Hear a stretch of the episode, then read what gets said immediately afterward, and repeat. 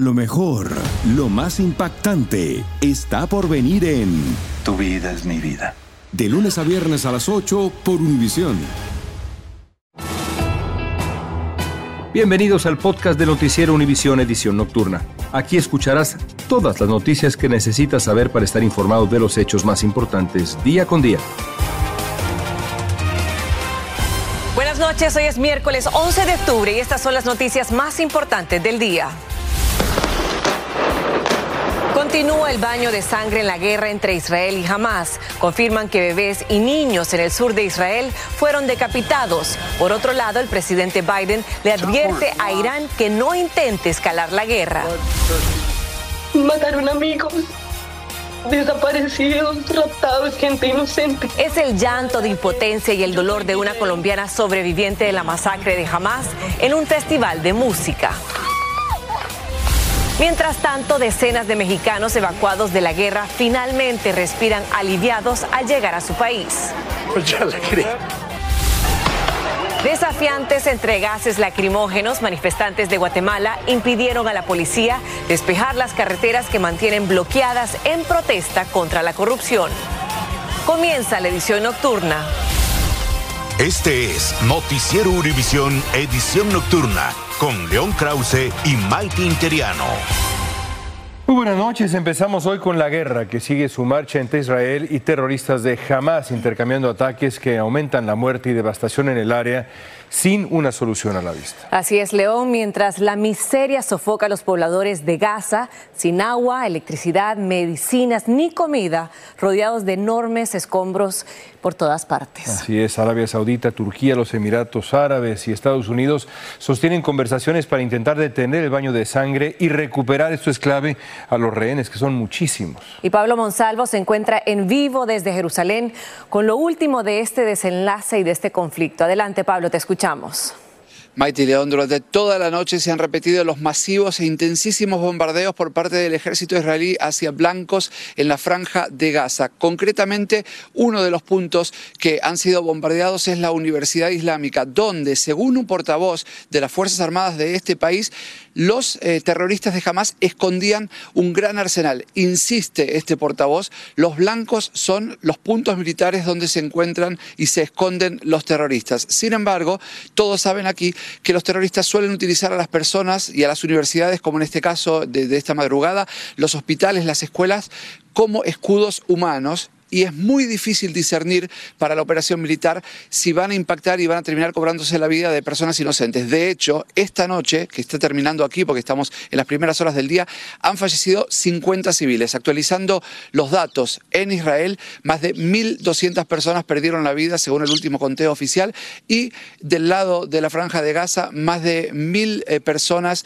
que no tienen absolutamente nada que ver con el conflicto y no estamos contando aquí los terroristas que las bajas son más de 1.500. Mighty.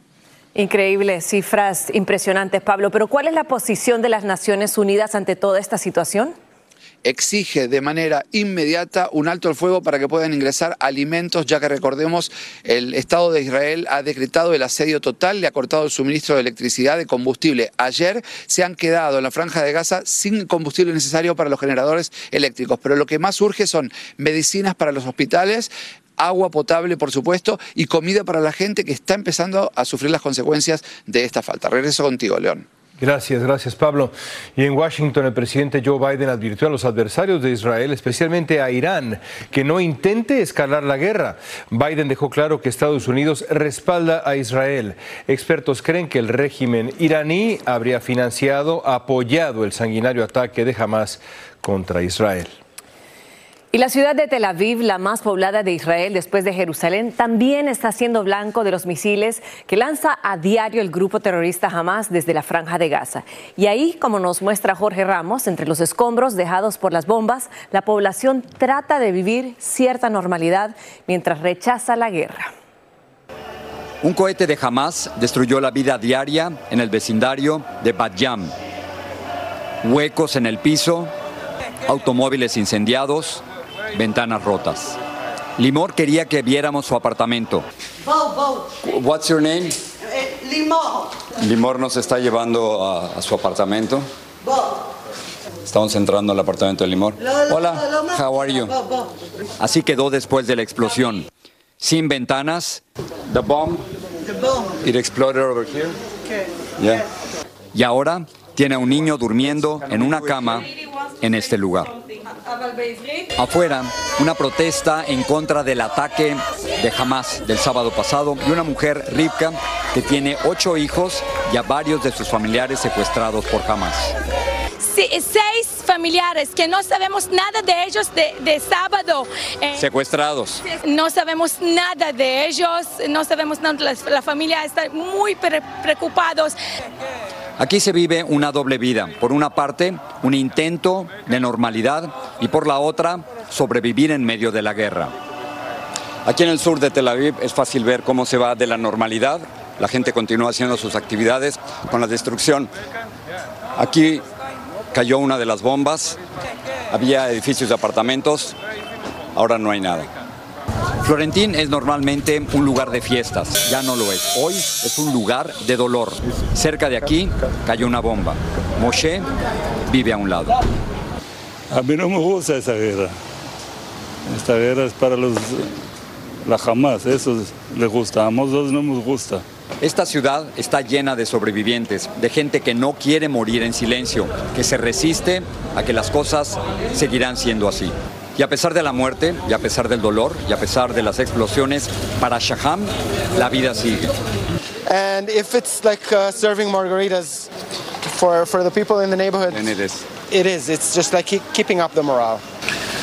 Y como un desafío a la muerte, ha decidido hacer esto, regalar margaritas a cualquiera que pase frente a su bar. Es, aunque sea por un momento, la vida ganándole a la guerra. Y en este sangriento conflicto entre Israel y el grupo terrorista Hamas se han perdido ya muchas vidas inocentes, civiles que nada tienen que ver con fuerzas combatientes. El horror que sembró Hamas con su ataque en territorio israelí le ha dado la vuelta al mundo y las imágenes hablan por sí solas. Danay Rivero tiene algunos testimonios de sobrevivientes y familiares de los rehenes, que son muchos. El sufrimiento de los que viven la guerra entre Israel y Hamas se refleja en sus testimonios. Julie Benamí relata momentos antes de que le secuestraran a sus padres. Mi papá nos escribió, ya entraron, nos, llevaron, nos van a llevar, o sea, nos cacharon. Y ya, desde este momento no escuché nada de ellos, ni de mi mamá, ni de mi papá. Esta foto es la evidencia de que los padres de la joven fueron secuestrados de su casa por el grupo terrorista Hamas. Ella se encontraba en otro departamento con su novio. Perdimos mucha gente de la comunidad, la gente de toda la vida y en serio solo quiero que regresen bien. Las historias de dolor continúan saliendo a la luz, una de ellas la de Brando David Flores García, el soldado peruano israelí al que hoy le dan su último adiós es muy doloroso y de esa manera más aún es agobiante no saber qué le hicieron, qué no le hicieron y saber el sufrimiento que tuvo en sus últimos minutos de vida. El soldado Flores García, nacido y criado en Perú, tenía doble ciudadanía, lo cual le permitía servir en el ejército israelí. En abril iba a cumplir 22 años. Él pensaba venir a celebrar su cumpleaños acá. La colombiana Laura Matos se encontraba en el concierto de música electrónica donde decenas fueron asesinadas. Y fuimos a pasarla bien, no hacerle nada malo a nadie. Y nos mataron a sangre fría. Ella logró escapar en un auto hasta llegar a una zona aislada y se refugió con un amigo durante 16 horas en un invernadero abandonado. Las historias son muchas, todos en Israel tienen algo que contar y a medida que pasen los días más testimonios saldrán, porque la realidad es que se sabe cuándo este conflicto bélico comenzó, pero se desconoce cuándo terminará. Regreso al estudio. Exactamente, gracias Danay. El ejército de Israel movilizó a más de 350 mil reservistas por la guerra contra el grupo terrorista Hamas. Se espera que en las próximas horas Israel comience una operación enorme por tierra contra la franja de Gaza, donde están las bases de operación de Hamas. Los reservistas también van a reforzar la frontera norte israelí con Líbano, donde el grupo terrorista Hezbollah amenaza también a Israel. Estás escuchando la edición nocturna de Noticiero Univisión.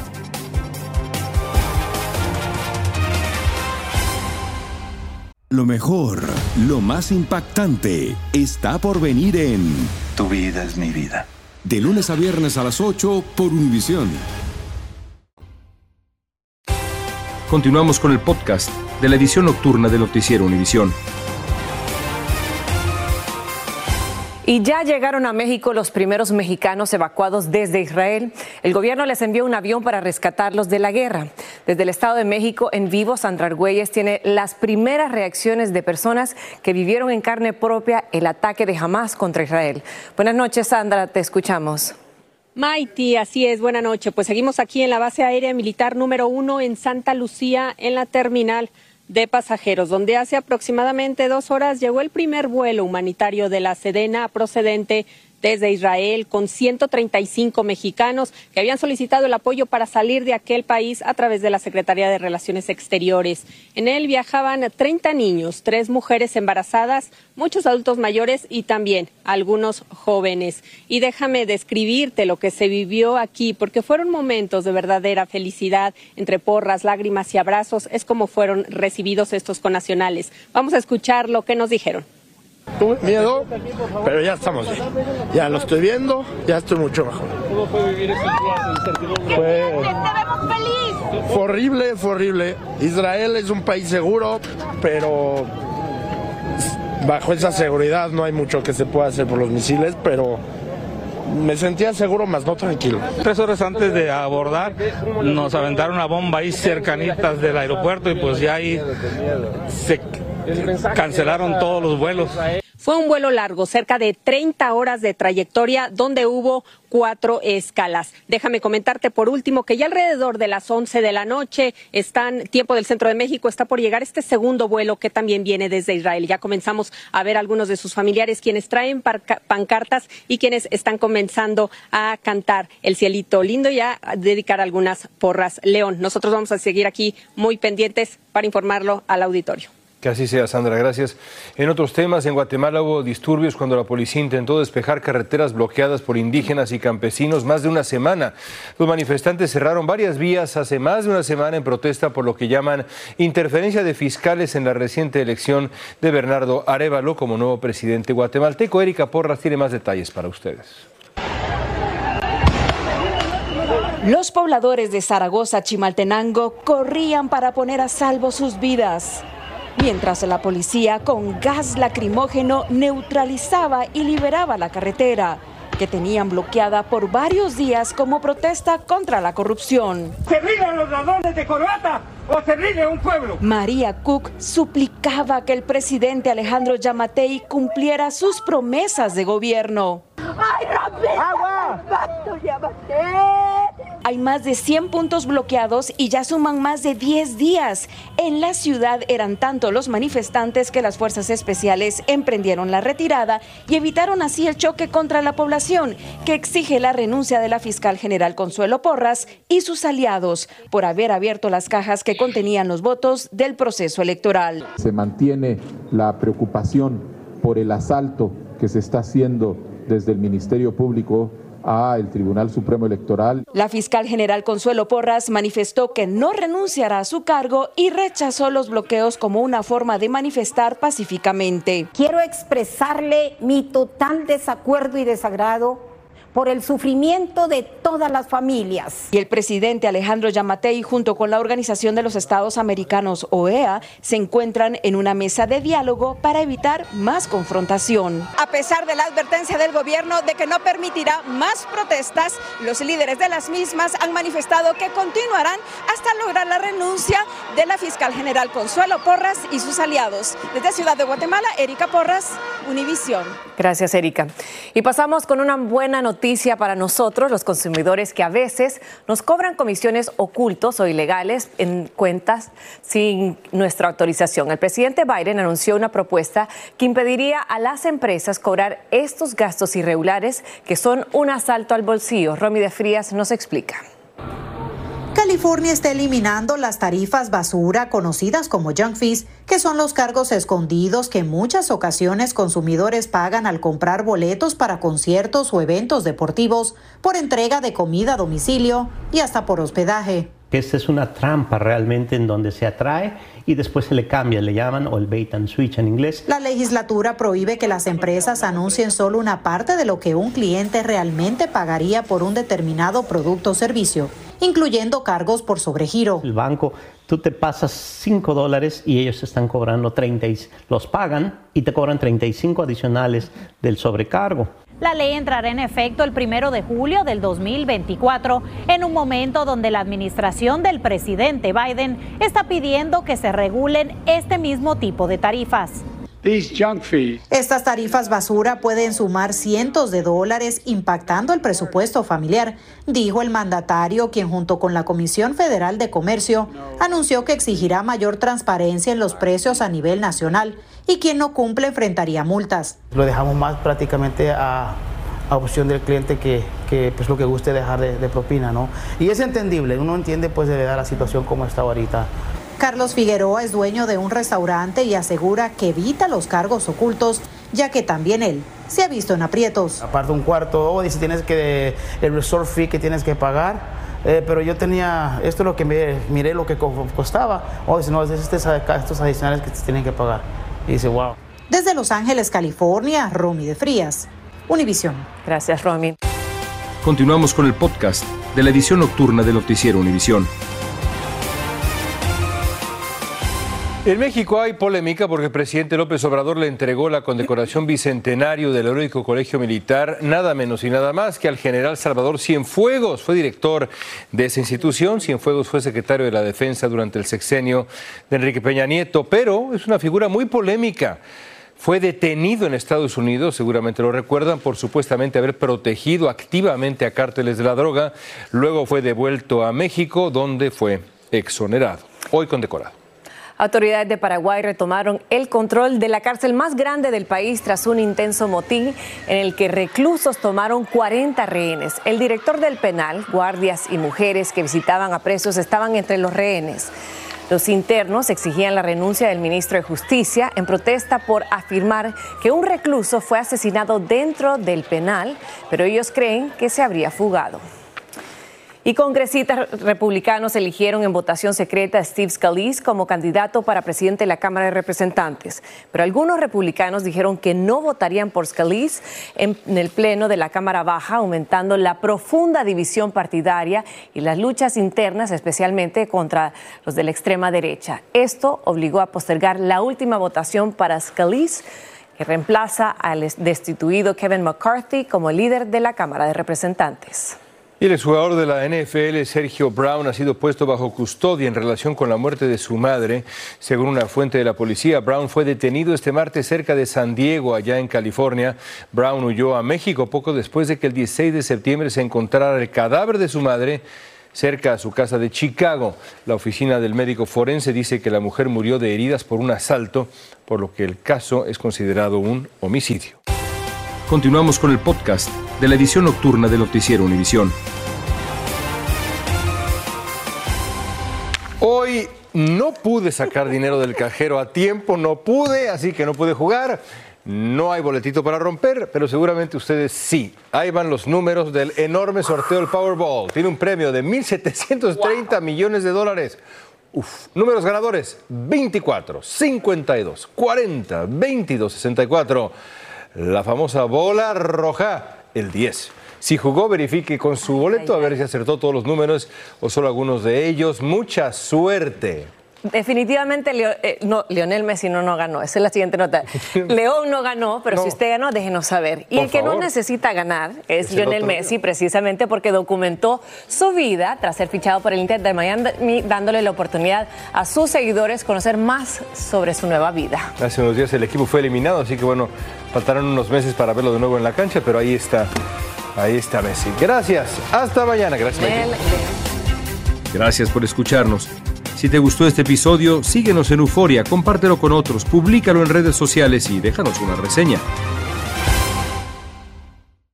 Familia querida de Univisión, aquí Lucero para decirles que no se pueden perder el gallo de oro. Lunes a viernes a las 9 por Univisión.